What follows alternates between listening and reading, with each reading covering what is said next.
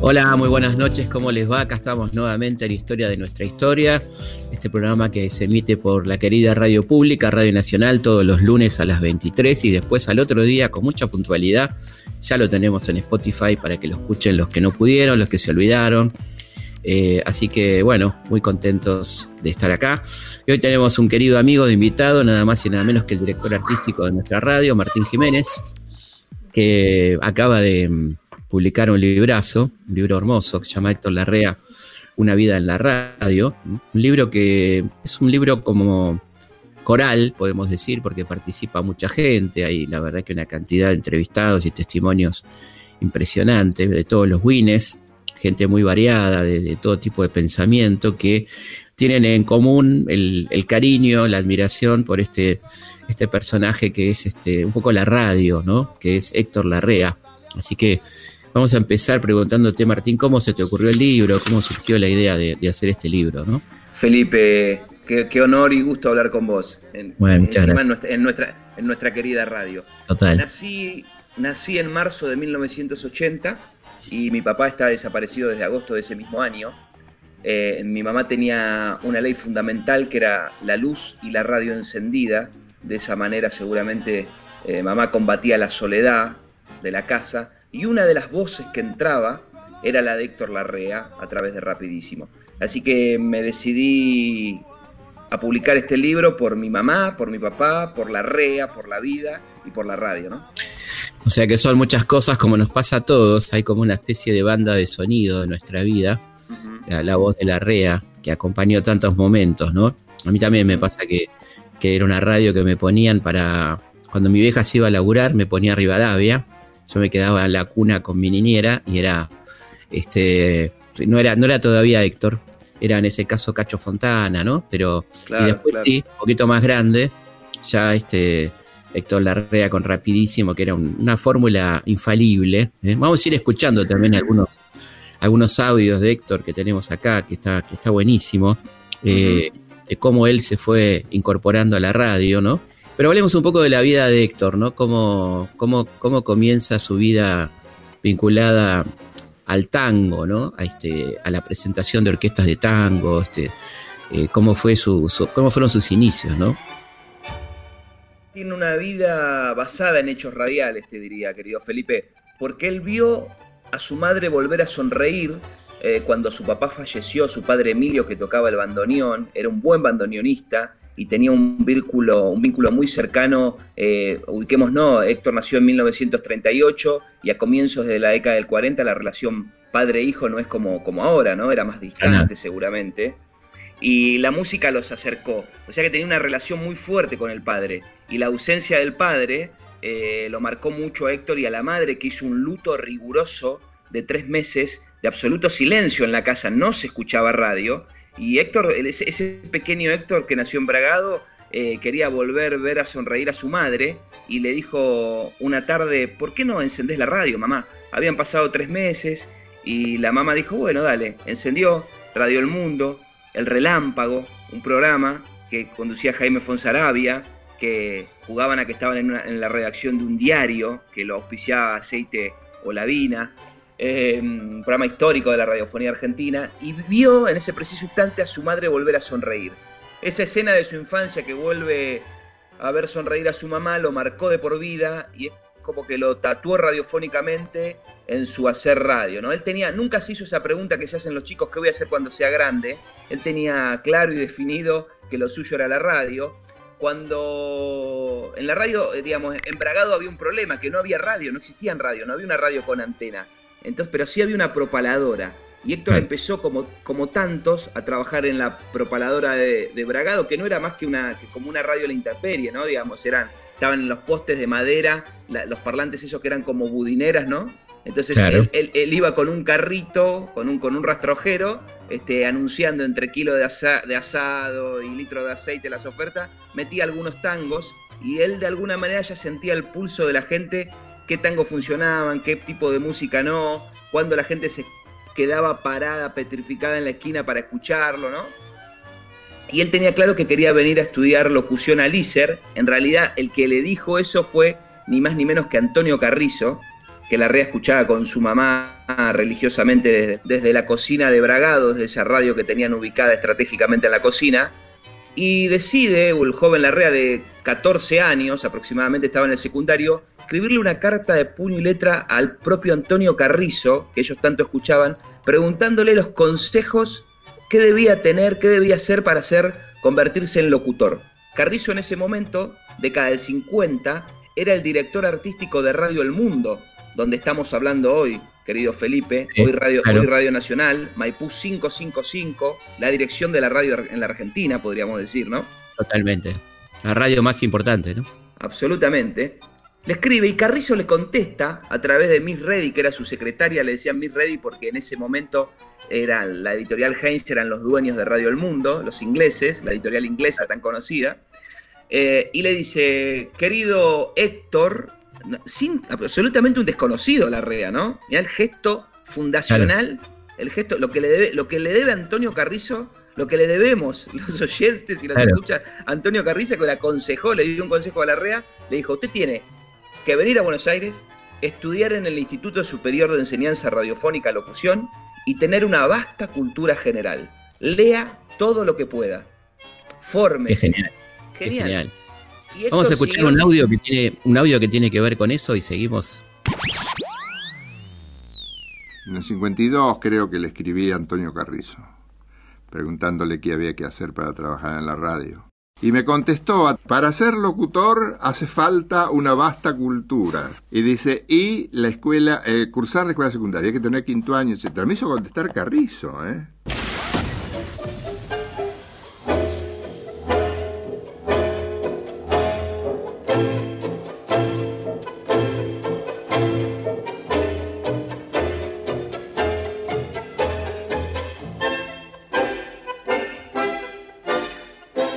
Entonces, después de esta carta, ¿cómo, cómo sigue la, historia de, Titor? El Titor termina el secundario en Bragado, en la escuela comercial. Lo hizo, hizo el comercial porque tenía que tener un plan B, digamos. Tenía que ayudar a, la mamá, madre viuda, costurera, ¿no? Eh, entonces pensó que con el, con el comercial iba a tener más salida laboral y consiguió un trabajo en la vieja Dirección General Impositiva, en la DGI, para que lo trasladen a Buenos Aires, pero nadie sabe bien por qué lo trasladaron a Peguajó. Estuvo, estuvo, estuvo trabajando en Pehuajó un tiempito, después logró el traslado a San Martín, acá ya más cercano, a la provincia de Buenos Aires, y, finalmente consigue eh, venir a trabajar a, la ciudad de Buenos Aires. Vivía en oscuras pensiones de, Avenida de Mayo, donde... Estamos hablando de qué año más o menos. Estamos hablando fines de la década del 50, comienzo del 60. En 1960, él va al ISER, ubiquemos, no, bueno, vos nos podrás ubicar mejor en la Argentina, ¿no? Eh, presidencia de Frondizi, el ISER, estaba, el, estaba cerrado porque no había presupuesto. Teníamos problemas económicos raros en la Argentina. La época ya de Alzogaray era. Exactamente. Exactamente, exactamente. Decidieron cerrar el ISER. en el 61, por suerte, abrió el ISER. Héctor pudo entrar y se recibió en 1962 con un promedio muy bueno. Fue compañero, entre otros, de Juan Carlos Calabró, por ejemplo. Mirá. Y en 1962 fue el primer programa que condujo Héctor Larrea, que se llamó Musicosas, título espantoso, dice Héctor por ahí. Era, un programa de la, era un programa de la denominada Nueva Ola. Pasaba la música que él no quería pasar, digamos. Había una agencia de publicidad que bancaba el programa y le decían, vos tenés que pasar estos artistas que son los artistas que venden o los, o los bailes, ¿no? Y paralelamente eh, hacía varios programas, hacía este programa este, en Radio del Pueblo, hacía otro programa que lo auspiciaba una joyería que era que se llamaba El baile de novios, que se emitía desde diferentes este, lugares para bailar, eran transmisiones en exteriores, imagínate en el comienzo del 60 lo que serían las transmisiones en exteriores, ¿no? furor de los bailes, furor de los bailes en clubes y todo eso. Absolutamente, absolutamente, era, era ese locutor que, que vimos en Luna de Avellaneda, ¿no? Claro. En, los barrios que, eh, ese estilo, digamos. Eh, y en 1967, porque conocía a un viejo operador de Radio Excelsior, se acerca al, a Canal 13, al Canal 13 de Goar Mestre, que había comenzado a emitir hace mucho. Antonio Carrizo fue el que abrió la transmisión de Río de la Plata televisora, de, televisora. Eh, En 1967 se acerca, eh, pide una oportunidad a, la, a, Baliar, que era la mano derecha de, de Guarmestre, y le dicen, bueno, ¿usted qué sabe hacer? Mire, yo vengo del mundo de la radio, puedo presentar algunos temas. Y justo la casualidad que en una reunión gerencial, Guarmestre dice, tenemos que buscar nuevas caras, nuevos conductores. Llegó en el momento indicado la REA. Llegó en el momento indicado. Y comenzó a hacer un programa, su primer programa en televisión fue en Canal 13 en 1967, cuando, situémonos en la época, ¿no? Eh, no había lo que hay, las opciones que, hay hoy para ver, digamos, ¿no? A nivel Netflix. No, no, eh, claro, además era, era la época de oro de Canal 7, de Canal 13 con Pepe Biondi, ¿no? Con cosas. Absolutamente, un, canal muy bueno. La familia, Falcón, ¿no? Casino, que también condujo a Héctor más adelante. Pero te quería decir que trabajar en televisión te veía la Argentina. Totalmente. Digo, eras una figura, lo dice la REA en el libro, este, la televisión me dio mucha chapa, no hacía cola en los bancos, me dejaban pasar en todos lados, ¿no? Sí, claro. En 1967 arranca con Norteamérica Canta a presentar ese programa. ¿Qué era Norteamérica Canta? Ni más ni menos que Canal 13 compraba, compraba latas de películas y adentro de las latas le mandaban eh, diferentes este, recitales de Louis Armstrong, de la, de la Fitzgerald, de diferentes artistas de jazz norteamericanos. Entonces, él, Goarmestre le dijo, ¿qué hacemos con esto? Y mire, pasarlo entero no vamos a poder pasarlo. Yo elijo dos temas de, un recital, dos temas de otro y armo un programa. Tenía esa sabiduría musical, Héctor. Claro. le dice, ¿usted sabe inglés? Sí, por supuesto por supuesto no sabía nada de inglés Le daban, le daban los videos, eh, eh, los, tenía que ver en el canal, imagínate, estamos hablando de fines del 60, no había VHS, nada. Se lo llevaba a una amiga que era profesora de inglés, la, amiga se los traducía, Héctor se lo aprendía y hacía una hacía un doblaje simultáneo que parecía que era, que era un... El hombre del doblaje. Era el hombre de la entrega de los Oscars, claro. Claro. Y así fue creciendo en la televisión y con la chapa que le dio la tele, en 1969 va a este edificio de donde estamos hablando, Maipú 555, y pide una oportunidad a Ricardo Malfitani, que era el director artístico, y le dice, mire, yo quiero hacer un programa en donde se pase tango, donde se pase jazz, donde se pase folclore. En ese momento, fines de la década del 60, el tango no estaba sonando en las radios. No sonaba, sonaba más el Club del Clan, Palito Ortega, digamos, Chico Novarro, ¿no? Eso era, era, parece mentira, pero era novedoso, eso que tanto había sonado en la década del 30, del 40, de programas emblemáticos, Glostora Tango Club y demás que también se hacían en Radio El Mundo, no sonaba, ¿no? Entonces el director le dice, bueno, está bien la REA, pero no tengo dos horas, tengo media. ¿Media? Bueno, hagámoslo rapidísimo, dice la REA. Claro, qué genial. Y, y, y, a le dice, rapidísimo, es un... Ex, joder, ¿qué título le dice? Y lo anotó en una libretita roja y así empezó en 1969 en Radio El Mundo, primero con media hora, al poco tiempo ya tuvo dos horas, Héctor Larrea con Rapidísimo. Vamos a ver cómo lo cuenta él, ¿te parece? Vamos a escucharlo. Yo necesitaba dos horas para eso, el formato que yo me había hecho en la cabeza. En vez de dos horas me dijo, no, tengo media. Me dijo el gerente de Radio El Mundo. Dice, tengo media, ¿te gusta igual? Sí, ya gozaba, ya hacía el mundo del espectáculo. La gente vivía mucho más loca por la gente con la tele, que trabajaba en la televisión. Era como un monstruo de dos cabezas. Trabaja en la televisión. Ah, la flauta. Este era, em, empezaban a conocerme, me hacían pasar en, la cola del banco, unas cosas bastante incómodas. Después em, había que hacer cosas cortas, que era una manera de no correr el riesgo de cansar a la gente. Pero yo todavía no sabía cómo iba a recepcionar, qué quería la gente. Yo le traía un material que estaba en desuso. Entonces, ¿cómo iba a reaccionar la gente? ¿Qué sé yo? ¿Tendré público? No sé, alguien va a ver. Y bueno, empecé así, rápido, tic, tic, tic, tic, tic. Ah, me dice, vas a tener que hacerlo muy rápido. Bueno, le ponemos rapidísimo.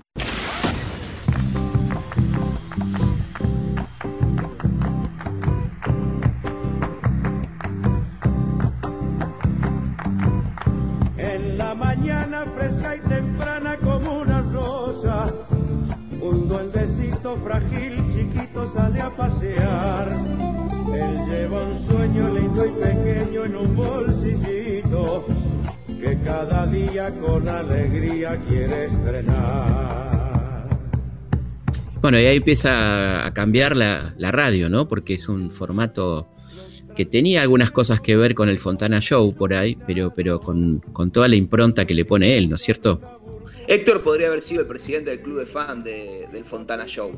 No se, no, se perdía, no se perdía ni un programa. Digamos, todos, todos buscamos diferentes referentes, este, uno va copiando diferentes estilos y Héctor lo dice y me lo contó y lo, lo, digo en el libro. Los dos grandes referentes de Héctor eh, fueron Antonio Carrillo y Cacho Fontana, ¿no? Eh, Fontana inventó una, inventó una manera, Carrizo y Fontana inventaron una manera de hacer radio a la que Héctor se sumó y también le dio su impronta y su estilo. Y, no es exagerado decir que entre Carrizo, Fontana y Larrea eh, escuchamos la radio hasta hoy, digamos, los últimos 40 años de la radio argentina está basado en esos pilares, ¿no?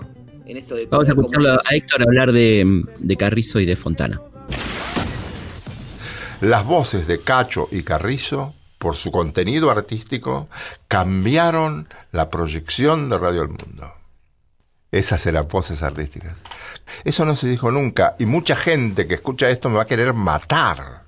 Sí, amigas y amigos, voces artísticas pueden cambiar artísticamente una emisora. Hasta ese momento, los animadores, salvo excepciones, eran muy sobrios. No se además, no se salían del libreto la comunicación era escasa, salvo Torri con Nini Marshall. Estamos hablando, esas eran las excepciones. Pero en, la, en, la, en el devenir cotidiano de una radio, que eran los locutores y animadores que estaban gran parte del día, Cacho, sin despreciar a nadie, porque hubo muchas voces importantes, esta es una síntesis que yo hago, quizá peligrosa, pero síntesis. Me atrevo a decir que Radio El Mundo fue diferente para mejor a partir de ellos.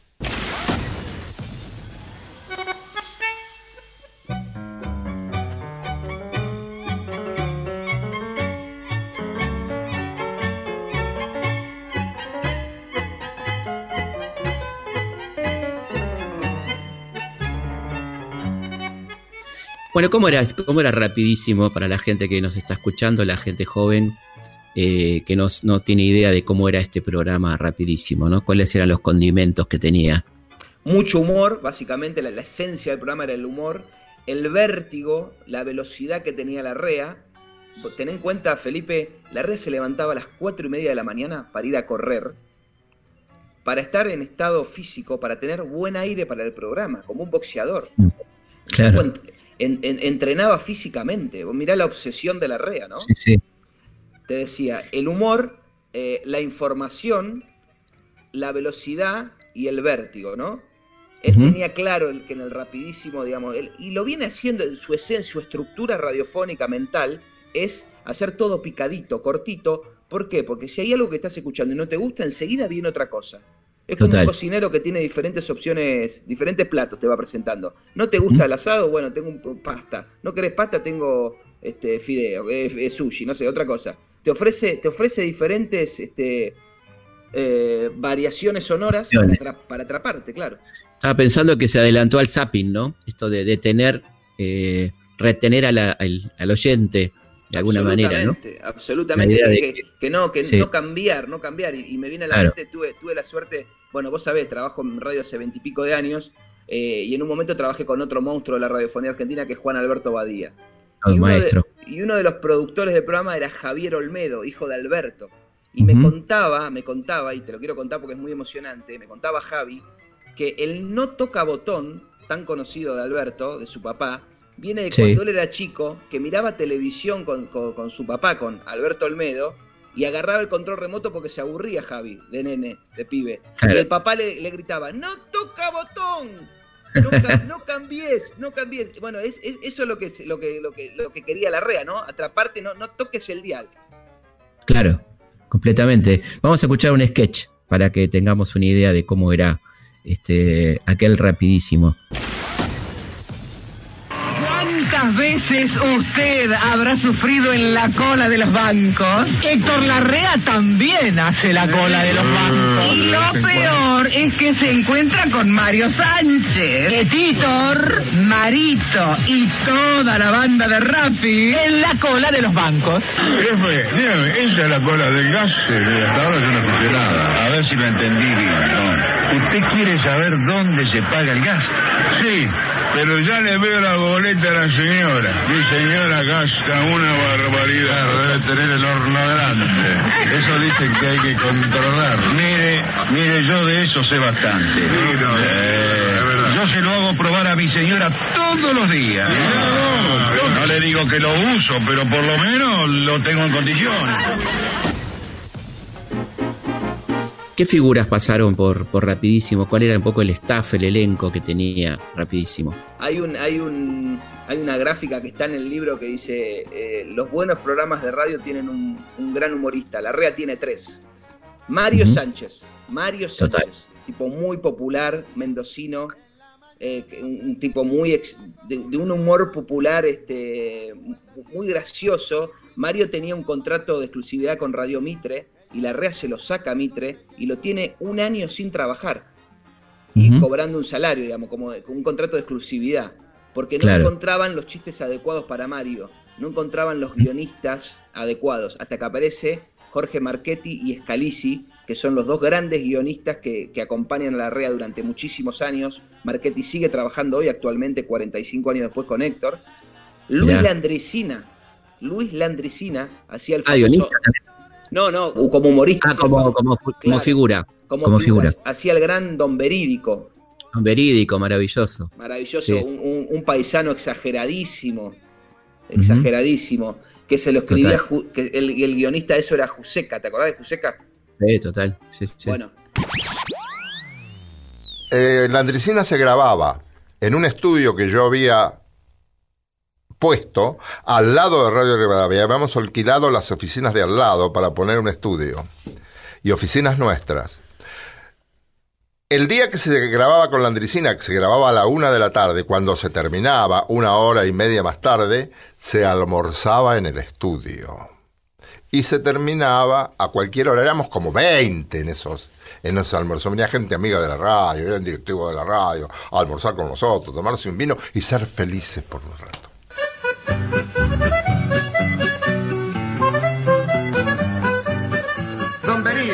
Mire, uno necesita de sus cosas. Así que, paisano, cuando guste, no espere a que lo llamen.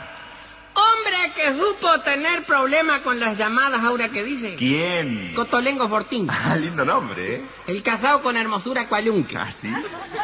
Una mujer tan bonita, pero tan bonita, que la gente la veía y comentaba, qué bonita. Con decirle que le decían la bonita, le digo todo. Sí, sería bonita. La verdad, la verdad, muy bonita. Muy bonita. Lo que tenía Cotolengo Fortín era que no le gustaba que la gente se le arrimara al rancho sin llamar. Ajá. Él decía que para que se, se le metieran en la intimidad de la persona, por lo menos había que avisar de lejos. Avisar de lejos. En la tranquera puso timbre de bicicleta, Ah, mire qué bien. pero al otro día el timbre andaba sonando en, en algún monopatín de los gurises del pago. Ah. Entonces agarró un cartelito y lo colgó de la tranquera. ¿Y qué decía el cartelito? Decía golpear antes de entrar. Ajá. Después la gente se le metía en el rancho a preguntar golpear qué cosa. Nube repleta de vagonetas y trovadores. Carlos Russo, Ujú. grandes, grandes humoristas tuvo, tuvo la REA. Y el doctor Arenales, Arenales. Exactamente. Víctor Claro. Arriaga, que era locutor, que fue compañero de la REA de Lícer, eh, que escuchaban juntos música en el Banco Provincia de la Avenida Santa Fe frente al Botánico, porque el papá era el, el gerente de, de- de esa sucursal del Banco Provincia. Víctor Que Arriaga venían era un con viejo- casa. Venía con Claro, casa. Cuando eras director casa. tenía, te daban la casa en el banco. Sí, Casas señor. muy lindas. Casas muy lindas, la, la casa arriba del banco. Claro, exactamente. Exactamente. Bueno, todavía hoy, ¿no? El Banco Nación, por ejemplo, en todo el país, que vos vas y es, es- es como Radio Nacional, ¿no? Siempre está Radio Nacional, Sí. el Banco Nación, Exacto. una escuela, Y antes Bonafide. En otra época. Bonafide. en otra época, exactamente. Bueno, Claro. eh, Víctor Herrera era un locutor que trabajaba con Roberto Galán hacía un, un- un personaje que llamaba el doctor Chantaroli, y a la red no le gustaba mucho el personaje. Estas cosas, ¿no? De darse cuenta, eh, de tener el pulso, ¿no? Del pulso de, de- de- de qué es lo que va a funcionar. Y estaba tomando un café en la esquina de la radio, en un bar mítico, en la esquina de Radio Rivadavia, digo, que es Puerredón y Arenales, ¿no? Claro. Estaba mirando por la ventana eh, y vio el cartel y dijo, le vamos a poner el doctor Puerredón Arenales. Nombre, nombre bien cheto, ¿no? Nombre bien cheto. Y ese era el personaje de, de, de de Víctor Herrera que decía, estimadísimo Héctor. Y era como Sí. un bon vivant, ¿no? Como un último dandy, Sí, sí. así. Pero aparte de doctor. Doctor no, se, no se sabía muy bien, en- supuestamente. Era Claro. doctor, doctor en todo, era. Doctor en todo, exactamente. Claro, Qué maravilla. exactamente. No, no, y fu- fue, un personaje que marcó un momento muy, muy lindo de la radiofonía y t- también tuvo momentos televisivos. Eh, Por Redón Arenales trabajó en Canal 7. Querido Héctor, eh, podrá advertir en el brillo de mis inconmensurables ojos color del tiempo Qué ojazos, ¿eh? Hasta a mí me calientan. un inocultable fervor ciudadano, puesto que en horas de esta mañana fui invitado de honor a una ceremonia preñada de alto voltaje de porteñidad. Muy preñada un poquitito. No, no, bastante preñada. Héctor, decirte. Le digo, Héctor, el jefe de gobierno actual de esta bendita localidad de Santa María de los Buenos Aires, don Enrique Olivera, persona de mi amistad, procedió al izamiento de la denominada bandera capitalina, que flameará orgullosa, mecida por las brisas de las pampas, en los cielos impolutos de la soberana del Plata. Muy bien, doctor.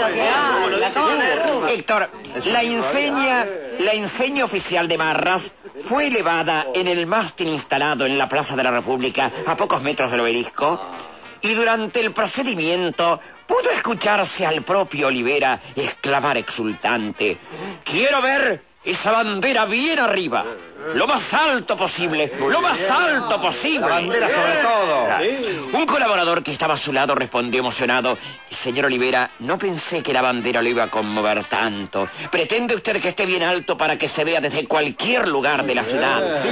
No, no, no, no, no, contestó el actual intendente, no. La quiero bien alta para que en la próxima inundación no se la lleve el agua. A mí me gustaba, me gusta a través de la radio, contribuir a que la gente, por lo menos un poquito, se divierta.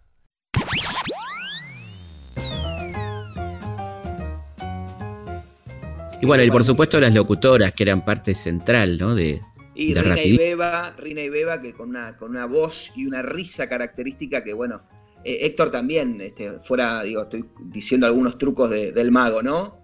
Eh, aunque no, no, no, digo, tiene mucho trabajo, Héctor, ¿no? Yo trato de escapar Sí. en el libro, vos lo ves, eso de la magia de la radio, yo no creo en la magia de la radio, digamos. Un tipo que se levanta a las cuatro y media de la mañana para salir a correr, para tener buen aire, no hay magia, y no fue magia, diría alguien. Totalmente. Sí, sí, claramente.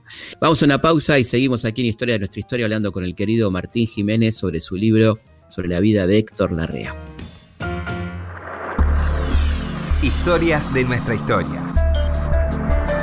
Por Nacional. Seguimos en Historias de nuestra historia.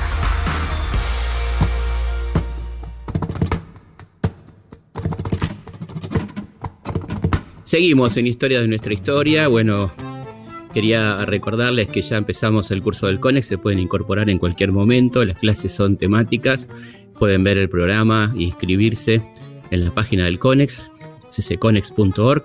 Es todos los jueves de 20 a 22.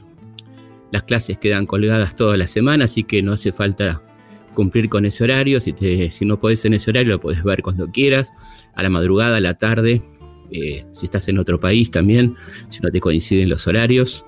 El curso es sobre grandes hechos mundiales y su repercusión en Argentina. Va todos los jueves eh, a partir de, de- del jueves pasado.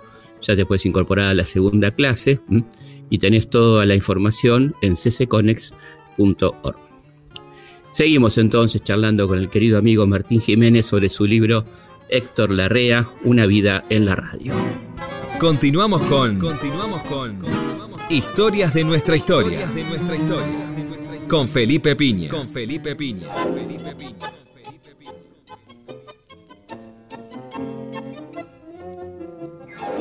Seguimos en Historia de nuestra historia, aquí charlando con Martín Jiménez sobre su libro, sobre la vida de Héctor Larrea, mi querido Héctor.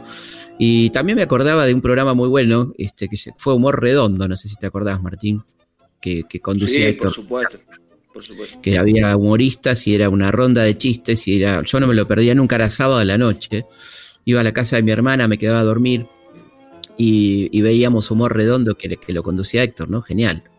Humor Redondo, un programa muy importante de la televisión argentina, que estuvo Héctor Larrea, que se emitió por Canal 13 con Cochea, con Basurto, con Juan Carlos Mesa. En 1973, con el regreso de, Perón a la Argentina, eh, se hizo un acto muy importante en el obelisco eh, y lo, condujo Brizuela Méndez y lo llevó al joven Larrea. Y ahí tuvo el primer encuentro con Perón, Héctor. Eh, Perón se le acercó, le dio la mano, el negro Brizuela Méndez le dijo, este es el de humor redondo. Ah, sí, me río mucho con usted, don Larrea, le dijo Perón, que le dio la mano. después lo invitaron a, Olivos, lo vio Perón, y esto me da pie para decirte que los presidentes de la democracia, Felipe, eh, Perón le dijo eso. Eh, Raúl Alfonsín lo llamaba para preguntarle cómo hacía para estar tan flaco. Menem lo llamaba para pedirle Pasional cantado por Alberto Morán. Néstor lo invitaba al Salón Blanco cuando se hacía música, ¿te acordás que lo organizaba el jefe de gabinete, Alberto Fernández? Hoy Alberto Fernández, presidente, cuando lo entrevistamos hace poco con Héctor por los 100 años de la radio, bueno, es un fanático oyente de Rapidísimo que marcó su adolescencia. Tuvo un encuentro con Cristina, digo, es un personaje que atravesó todo el siglo XX y le habla al siglo XXI, la REA, ¿no? Absolutamente, sí, bueno, y, aparte sigue vigente y sigue haciendo radio, que es maravilloso, ¿no? Y Absolutamente, de lunes. No, te decía, de lunes a viernes, dos horas todos los días, y los domingos un programa hermoso que vos escuchás, lo sé, homenaje a Carlos Gardel. Carlos Gardel, porque aparte es un, es un enorme gardeliano, y yo lo digo en el, en el, texto que, está en el libro, eh, una, persona, una persona que te, que te enseña sin soberbia, sin decirte sé más que vos, con una humildad maravillosa, ¿no? Este, este programa de, los domingos es una joya, ¿no? Este, con Norberto Chap sobre Gardel. Es un hermoso programa donde van hablando de, del mudo, del mago, mm. Este, anécdotas, escuchando los temas, la verdad que es hermoso. Y, y, yo creo que hay dos cosas, ¿no? Que, que Larrea es un capo, de lo que sabe, el, jazz y el tango, ¿no? Absolutamente. Bueno, eh, volvemos a su, a su infancia, ¿no? A su papá. Fue su papá que a través del bandoneón le enseñó, eh, le mostró a los seis años quién era Carlos Gardel. Y hay una... Eh, eh, bueno, el libro está escrito a manera de formato radiofónico, digamos, hay en vez de un prólogo hay una apertura escrita por el propio Héctor Larrea, muy linda, en donde él, en, donde él di, claro, es hermosa, en donde él dice que nadie, el papá le decía, que nadie va a ser recordado infinitamente salvo Gardel, ¿no? Tal cual. Tal cual, y así es. Y él nació tres años después de la muerte, ¿no? Claro, exactamente. Pero todavía estaba ahí la cosa muy fresca de, hablar de Carlitos y, bueno, este personaje que es eh, realmente maravilloso, ¿no? Vamos a escuchar un, audio donde, donde habla la REA sobre qué significa la radio para él, ¿no? Uno, a un hombre lo habían operado del, de la vista y parecía que perdía la vista. Dice, el único consuelo que yo tenía era con una radio gangosa puesta acá, escuchar los tangos de rapidísimo. Qué grande acompañar a la gente en momentos difíciles. Yo soy un gran oyente de radio. Yo escucho todas las radios. Es eh, lo que ahora se llama zapping. Yo en la radio, si se quiere, soy un refugiado emocional.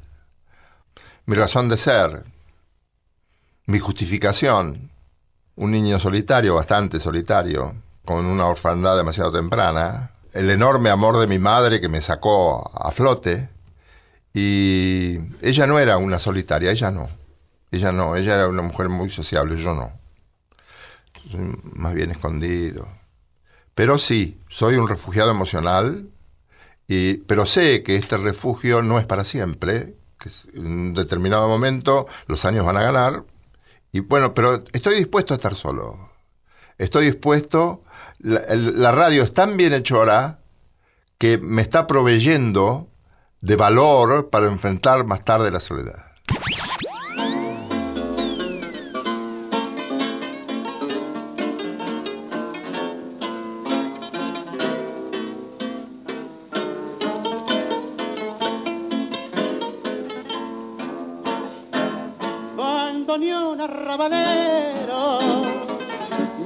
Viejo fuelle sin fila, te encontré como un pebete que la madre abandonó. ¿Cómo, cómo tomó Héctor el libro? ¿Qué, qué le pareció el libro? ¿Cómo, cómo fue a Cuando yo, trabajar?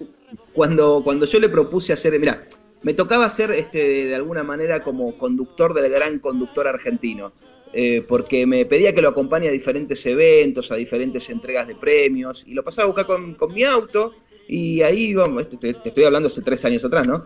Eh, Y ahí íbamos hablando, yo le iba preguntando sobre su carrera, sobre su vida, eh, como un tío, ¿viste? Digo, un, compañero que lo tengo sentado al lado, le decía, che, Claro. vos cuando hiciste humor redondo, tal cosa, pues cuando estabas embragado, tal otra, y él me lo contaba con una naturalidad, ¿no? Este, como es él, así con ese estilo campechano, ¿no? Que te, sí, te sí. habla, te, te lo, lo sentí cercano, ¿no?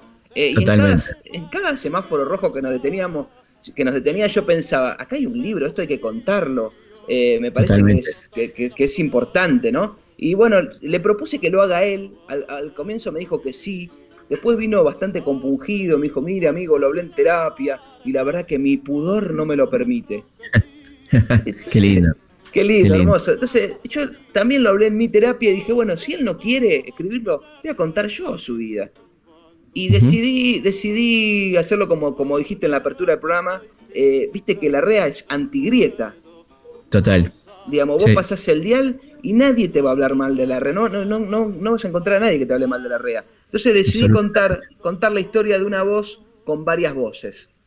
Entonces te, te- te pedí ayuda a vos con un texto hermoso que escribiste, Felipe, muy Muchas gracias. agradecido. Le pedí ayuda a Marcelo Tinelli, le pedí ayuda a Graciela Borges, le pedí ayuda a Mario Pergolini, le pedí ayuda a Fernando Bravo, a Eduardo Sacheri, a, a Juan Sasturain, a Julieta Ping, dif- di- diferentes generaciones. Alejandro. A Alejandro Dolina con un texto hermoso, a Carlos Ulanowski, diferentes generaciones marcó eh, esta figura de la radio y bueno, des- intenté eh, que sea este homenaje coral eh, y estoy muy contento y, y hace poquito, hace unos días, la REA al aire dijo, me, me guardo para mí la emoción de, de la REA decir que la verdad que está arrepentido de, de no haberlo escrito él, porque le gustó mucho el libro. Y la verdad que sí, porque son unas memorias extraordinarias. También me acuerdo de, de la etapa de Seis para Triunfar, ¿no? De todo ese, un momento de tremendo éxito televisivo también de Héctor, ¿no? un éxito muy. La verdad que lo podríamos comparar con lo que es hoy Tinelli, pero sí- sin, exagerar, ¿no? Sí, no, sin exagerar. Sin Sí. exagerar, digamos. Además, una radio Rivadavia que se escuchaba como en cadena, que se escuchaba en todo el país, y a la noche los viernes hacía 6 para triunfar, que también lo veía el país. Hablé con Gustavo Yankelevich, que era el, el dire- el gerente artístico de, de Canal 11 en ese momento, ¿no? Que, y me decía, mirá, cuando estaba la REA en 6 para triunfar, en Canal 9, yo directamente ponía una película, porque no se podía competir. No tenía, no tenía sentido. Lo cuenta también Guillermo Franchella en el libro, eh, una anécdota hermosa que Canal 13 para, com- eh, para poder este, competir con Héctor en Canal 9, en, ese Canal 9 eh, muy popular que supo hacer Alejandro Romay, ¿no? Claro. Sí. Un monstruo de la televisión también. Total.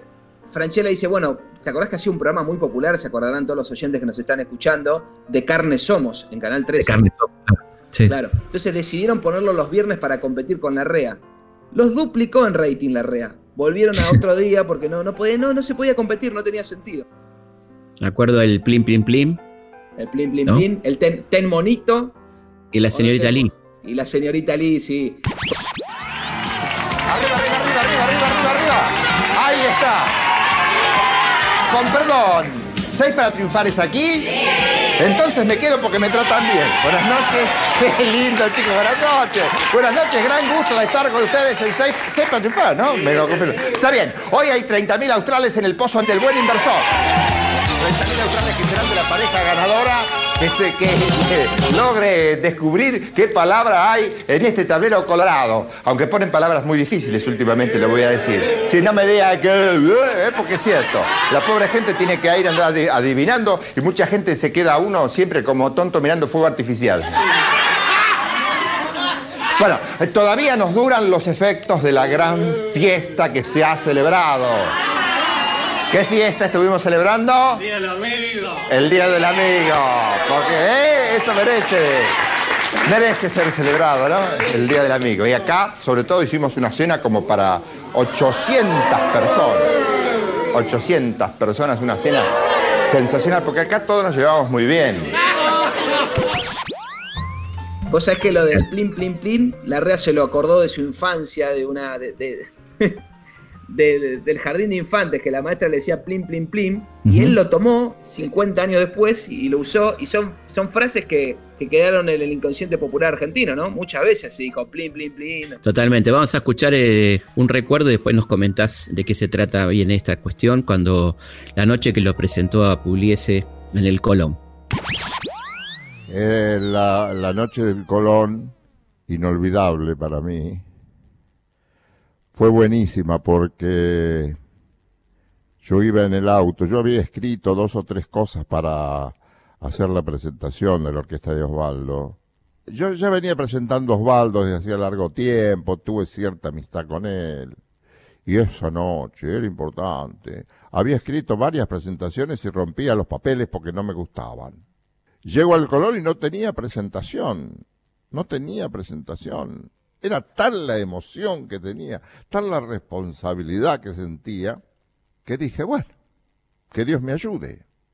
Y largo, salgo a improvisar. Agarré la presentación por el lado del agradecimiento, de modo que desde lo más profundo de mi corazón, era yo, el ser, la persona, el que hablaba, más que el profesional. Yo no decía lo que convenía a la escena en ese momento. Yo le agradecía a Osvaldo, y esta frase la dije, gracias Osvaldo por esto, por esto, por esto, gracias porque nunca nos falló. Osvaldo era un gran músico y una gran persona.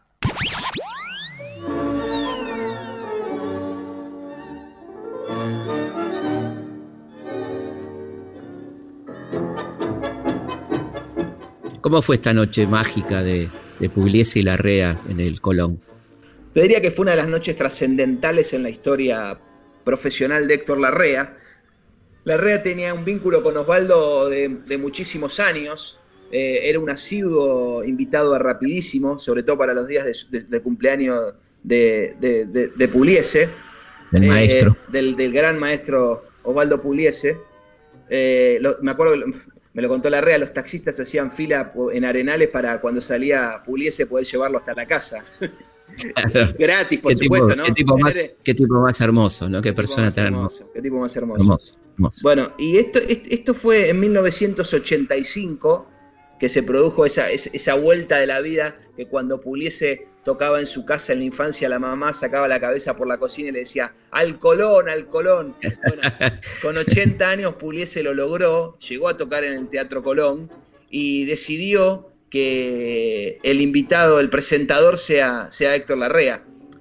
Pugliese pedía, le pedía a sus productores, en diferentes ciclos que tenía, en el Teatro Presidente Alviar, tocaba mucho, en la Claro. Avenida de Mayo, él quería- lo quería a Larrea como presentador, digamos, siempre lo llevaba. Y no se privó de tenerlo en el, en el teatro, en el Teatro Colón aquella, no- aquella noche de, de- de 1985. En realidad se iba a hacer eh, cinco días antes ese concierto, pero hubo una huelga en el Colón. Este, qué bárbaro, ¿no? Que, que a Pugliese, digamos, lo, lo. La huelga Pugliese. La- pero bueno. Pugliese estaba enojado, pero respetó a, a los compañeros del teatro que habían decidido hacer eso y, unos, y días bien. después, este, el 26 de diciembre de 1985, dijo Héctor Larrea y Osvaldo Pugliese llegó al Colón. Qué maravilla. Y solo cuando se ama mucho la música popular, cuando se la quiere del fondo de las entrañas, cuando uno busca su identidad y entre las cosas o los caminos en los que busca su identidad como ciudadano, como hombre, como persona, como pueblo, está la música popular, solo así puede comprenderse todo lo que eso significa decir, y Osvaldo Pugliese llegó al Colón. Qué maravilla. Un regalo de Navidad, ¿no? Un regalo de Navidad, totalmente. Navidad para un comunista. Totalmente, totalmente. Lo que hizo, lo que hizo esa noche fue junto a todos los músicos, a todos los artistas que pasaron por las diferentes formaciones que tuvo. Y ahí, bueno, fue, fue una noche Muy, muy emotiva, ¿no? Está ese audio que está en YouTube, lo vi el otro día, maravilloso, Sí, que el polaco la- se acerca y le, le dice al oído, mano a mano. Mano a mano. Mano a mano. ¿Eh? Mano a mano. ¿Eh? ¿Bien? ¿Sí? Hemos quedado. Sí, no, es, es- muy hermoso, es muy hermoso. Hemos quedado. Señor Julio de Remedio, cuando más pobre percata, van vestidos la pobreza en la casa de pensión. Qué lindo. Yo sé que esa El- noche, esa el antimufa. El an- sí, el antimufa. ¿Sabes de dónde Sí. viene lo del antimufa? No. El otro día, el otro día lo aprendí. Eh, Uy, mirá, estaba buscando, venía buscando a ver, eh, la, la audiencia, atención, por favor, a este Sí, momento. eh, está, está bueno decirlo. En un recital de Charlie García en la década del 80, no había, no había manera del sonidista de, de- de encontrar el sonido exacto. Había coples por todos lados, eh, todo salía mal. Y el, el sonidista decidió poner la yumba. Que suene la yumba. Sí. Puso un tema como para, para pasar el momento, ¿viste? Terminó eso y empezó a sonar todo perfecto. De ahí viene, de ahí viene lo de Puliese, que es el antimufa, que hay que nombrar a Puliese para que salga todo bien. Así que vale la Tres pena que veces. nombremos. Tres veces, Puliese, Puliese, Puliese. Siempre, siempre, siempre el maestro Osvaldo Puliese, ¿no? Y, y qué lindo que lo haya elegido a Héctor, ¿no? Para, para el momento del Colón, para ese momento tan importante para su vida, ¿no? En la revista Humor, Mona Moncalvillo en 1981 le, le pregunta a Osvaldo Puliese en una entrevista, dice, y maestro, ¿su música es difundida en la radio? Y Puliese dice, salvo la REA, muy poco. Claro, claro, porque el- el- este, es impresionante la carrera de Puliese, la, la cantidad de prohibiciones que tuvo con distintos gobiernos y en distintos momentos, ¿no? Como, como En, mil- en mil en la década del 70, la REA hacía un programa en Canal 11, Tango Club, en 1973, este, y que eh, Canal 11 lo, lo dirigía Héctor Ricardo García en ese momento. Sí, Entonces, Pugliese estaba tocando, en, en- en- estaba prohibido acá y estaba tocando en eh, Japón. ajá, Entonces le dicen a la REA, lo llama Ricardo García, le dice, bueno, este, prepárate la valija, todo, vamos a llevar una cámara, todo, te vas para, para Japón hoy a la noche, eh, que, que está que, que va a tocar Pugliese. Uh, imagínate, la REA estaba Claro. Pre- habló con, habló con su, su mujer de toda la vida, con Eli, con quien todavía siguen juntos, y le dice, me voy a Japón a verlo al maestro, lo voy a grabar para, para, para Canal 11 y demás. A las cuatro horas este, lo vuelve a llamar este, García y le dice, no viajas nada. Lo volvieron a prohibir a Pugliese en la Argentina. le habían levantado la prohibición por cuatro horas. tremendo, tremendo. Y bueno, y hoy está, sigue haciendo radio de Héctor, ¿cómo está hoy Héctor? ¿Qué está haciendo? Está- Contemos a la está- audiencia. Está del lunes a viernes, nunca paró, digamos, en, en este contexto mundial tan difícil. Eh, obviamente está en su casa cuidándose, haciendo radio. Pusimos una línea digital y hace el programa todos los días de lunes a viernes de 14 a 16. Es tan grande que necesitamos dos frecuencias, salen duplex por la M y por la, y por la folclórica. Los domingos hacemos el programa con Norberto Chap. Digo, digo hacemos porque yo me escapo de la burocracia de la gerencia y lo produzco el programa. Claro, Eh, y lo llamás un domingo a la tarde a ver cómo anda y está produciendo el programa de- del lunes. total. Y me, me encantaba verlo cuando iba a la radio, eh, me encantaba verlo con una, con una cajita de, de CDs que llevaba siempre una, pila, programa. una pila de CD bajo del brazo que la imagen, este, lo pongo un poco ahí en el libro, es como el pibe que tiene la pelota bajo del brazo, ¿viste? Y va a jugar Tal el picadito. Eh, tiene, tiene esa emoción y esas ganas, todavía hoy, a sus 82 años.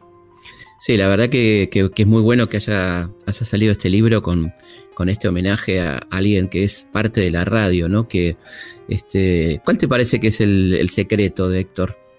Este, habiendo, habiendo estudiado tanto su vida, ¿cuál es, que- por qué la gente lo quiere tanto, ¿no? ¿Por qué la vigencia eh, única, ¿no? De una persona que tiene una vigencia ya de, de más de 50 años, ¿no? In- Ininterrumpido por otra parte, ¿no? Alguien dijo que, que los pueblos tristes no triunfan, ¿viste? Sí, Jaureche. Eh, Jaureche. Eh, yo creo que la alegría y la felicidad que tiene Héctor al hacer radio lo transmite. Él al aire es un hombre feliz, lo dice en su prólogo, lo, lo firma. Eh, tuvo una plenitud absoluta haciendo radio, la tiene hoy, es lo que lo mantiene activo, vigente, joven, curioso, Eh, me parece que, que, ese entrenamiento que tiene tantos años al aire eh, lo mantiene muy activo y, y, tiene una energía y una frescura. Vos fíjate que tiene el mismo timbre de voz. Sí, total. Sí, sí, no, no, no, no ha envejecido. Voz. Su voz no ha envejecido para nada. Exactamente, vos lo escuchás y es, escuchás, a una, escuchás una voz joven, lo dice María O'Donnell también, ¿no? Una voz eh, amiga. Una voz amiga, una voz joven. Eh, uh -huh. Es muy impresionante. Me parece que, que ahí radica un, algo importante de su secreto y después esa, ese, ese, ese, don que tiene, ¿no? De cómo dice las cosas, cómo lo comunica. En los audios que escuchamos, fíjate cómo dice, ¿no? El decir que tiene. Te, te, tiene un magnetismo, un imán eh, que es muy, muy, muy impresionante. Además es un fana de la radio, ¿no? Un tipo que le encanta la radio, escuchar otras radios. Tiene cinco radios estratégicamente ubicadas en su casa, dos en el baño, una abajo de la almohada, una en el comedor y una en la cocina. y escucha todo, y no escucha solamente la amplitud modulada, también escucha la FM, y uh -huh. escucha programas que vos decís que lo puede escuchar un pibe de 25 hoy, o un tipo de, de 20, digo que yo, y escucha Metro y Medio, a Julieta Piña, One y sabe perfectamente las secciones del programa, y después te, me dice, lo escuché a Felipe Piña el otro día, o lo escuché a, no sé, a, otra, a otro personaje, claro. y, y, le digo, ¿cómo hace para escuchar todo el tiempo, todo el día? Que está todo el día con la radio en su Todo el día con la radio, todo el día con la radio. Acá va, vamos a escuchar un, un fragmentito de, de, Héctor hablando del libro, ¿eh? de tu libro, Martín. Vamos a escuchar qué dice don Héctor de, de tu hermoso libro este, que recomendamos absolutamente, publicado por el Gourmet Musical, una gran editorial, la verdad que ha publicado títulos maravillosos, este, vinculados a la música, este, al tango, a, a, distintas cosas, y la verdad que es muy lindo que haya salido por ahí este, este libro, que ya está, por supuesto, en todas las librerías. Escuchemos lo que dice Héctor sobre el libro.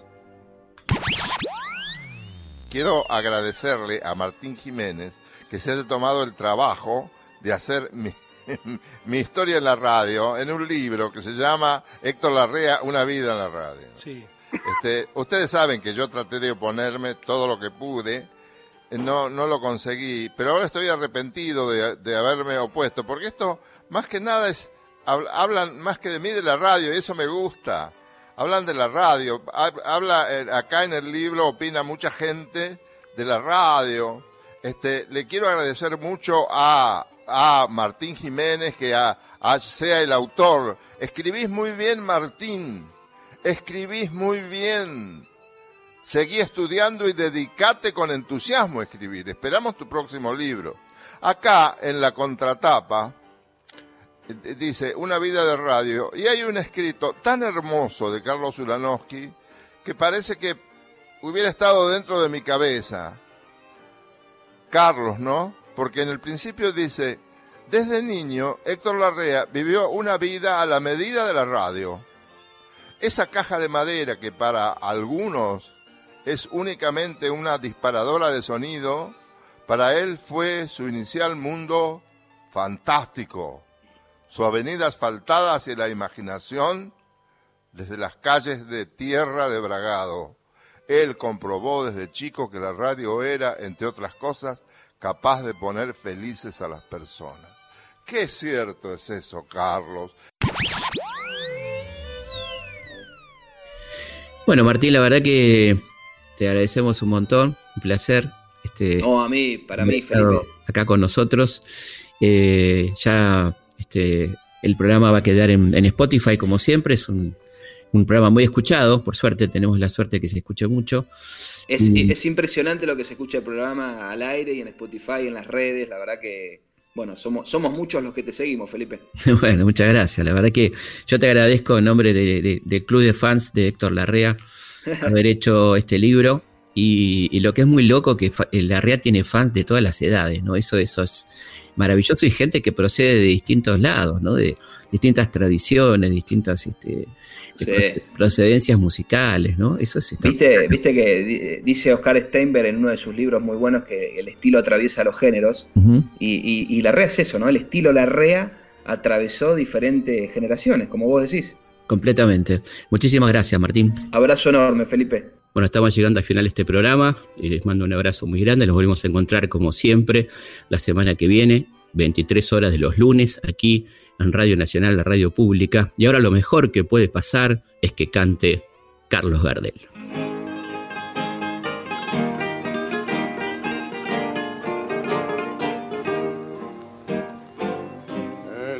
Que comparezca ante el tribunal de Dios a dar cuenta de mi vida que me complicaste vos. El día que francamente tenga yo que declarar la verdad pura y palpable que a Dios no puede escapar. Y le diga que faltado a su ley de mala fe, al hacer de vos mi culto, al amarte más que a él, que robe por tu cariño, que más te ciego de amor, pueda ser que el Dios piadoso quiera darme su perdón. Dañé mi vida entera en la hoguera de tu amor, esperando lo que fuera, sin decirte ni siquiera que es mi pena y mi dolor. Sin embargo, haré el eterno, será el mismo mi desdén, y en mi amor profundo y tierno, por seguirte hasta el infierno, yo despreciaré de pero el día de tu juicio, yo no sé qué le dirás, cuando sepan que has pecado por capricho y vanidad, cuando sientas la mirada penetrante del Señor, que te llegará hasta el alma como un rayo escrutador, y te acuse tu conciencia al mirar aquel puñal que vos misma tan cobarde le entregaste a mi rival. Que no cortereta con eso. Me mandaste a la prisión. Por más que vos te arrepientas no podrás tener perdón dañé mi vida entera en la hoguera de tu amor esperando lo que fuera sin decirte ni siquiera que mi pena y mi dolor sin embargo, ante el eterno será el mismo mi desdén. Y en mi amor profundo y tierno, por seguirte hasta el infierno,